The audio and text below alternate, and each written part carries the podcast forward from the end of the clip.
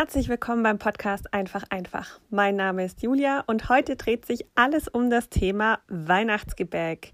Also bei Weihnachtsgebäck, da ist natürlich bei mir ganz oben Plätzchen, da gehört aber auch Lebkuchen dazu, Christstollen, Früchtebrot, Apfelbrot mache ich total gerne selber und so weiter. Und heute beim Kaffee habe ich mich gefragt, warum backen wir eigentlich so viel Weihnachtsgebäck? Also ich bin gerade auf Besuch bei meiner Mama und ähm, es gibt schon ganz schön viele verschiedene Rezepte und alles Mögliche. Und auch ich habe schon Apfelbrot gebacken dieses Jahr und habe mir schon Rezepte rausgesucht. Und so richtig wissen, warum wir das machen, tue ich aber nicht. Und dann habe ich mal für euch recherchiert und es gibt keine richtige Antwort dafür. Also es gibt viele Antworten und die Summe aus dem, also es wird überall so ein bisschen ein richtig wahrer Kern drin sein. Die Summe aus allem wird das begründen, warum wir heute so viel Weihnachtsgebäck haben. Die erste Version oder der erste Teil davon kommt aus der vorchristlichen Zeit. Damals hat man ähm, noch den, ja, also anderen Göttern gehuldigt irgendwie und man hat vor allem so natürliche Rituale gehabt, zum Beispiel die Wintersonnenwende, die ja vom 20. auf den 21. Dezember stattfindet und da werden die Tage dann wieder länger und die Nächte wieder kürzer. Und weil die Menschen das gefeiert haben und damals eben auch noch Tiergötter hatten, hat man eben solche Plätzchen in Tierformen gebacken und diese dann eben zu deren Huldigung verzehrt. Also das ist äh, Version Nummer 1. Version Nummer 2 ähm, ist ähm, dann schon aus der nachchristlichen Zeit. Das geht in die, in die Klöster hinein. Da ist auf jeden Fall schon belegt, dass ähm, die ganze Rezeptentwicklung von diesen Plätzchen, wie wir sie heute kennen, wahrscheinlich großteils aus den Klöstern herauskam. Also gerade ähm, Lebkuchen, Kristallen, Früchtebrot, das, dieser ganze Mix auch mit den Gewürzen, das kam alles aus den, ähm, aus den Klöstern.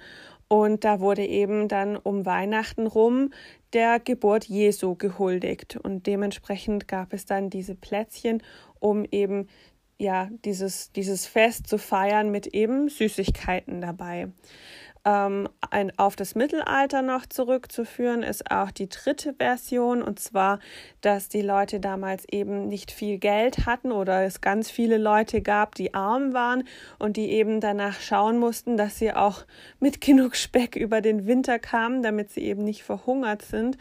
Und da ist natürlich auch sinnvoll, wenn man halt Gebäck hat, ähm, was lange hält. Und das, also diese Bretle, sagt man bei uns, Weihnachtsgebäck gilt ja, ähm, also gerade Lebkuchen und so gilt ja auch als Dauergebäck.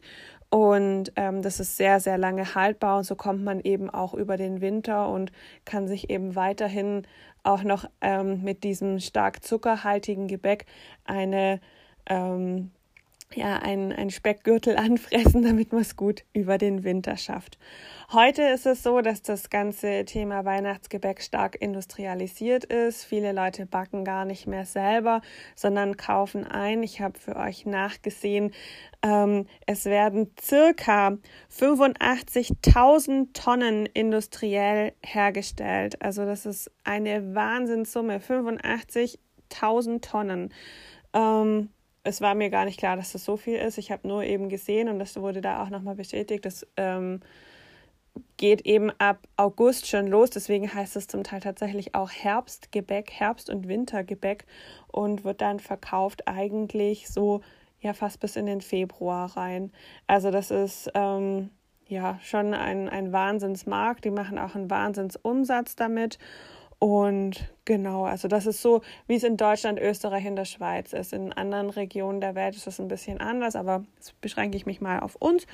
Und genau, ich hoffe, ihr konntet daraus ein bisschen was mitnehmen. Ich werde auf jeden Fall selber noch Weihnachtsbretle backen.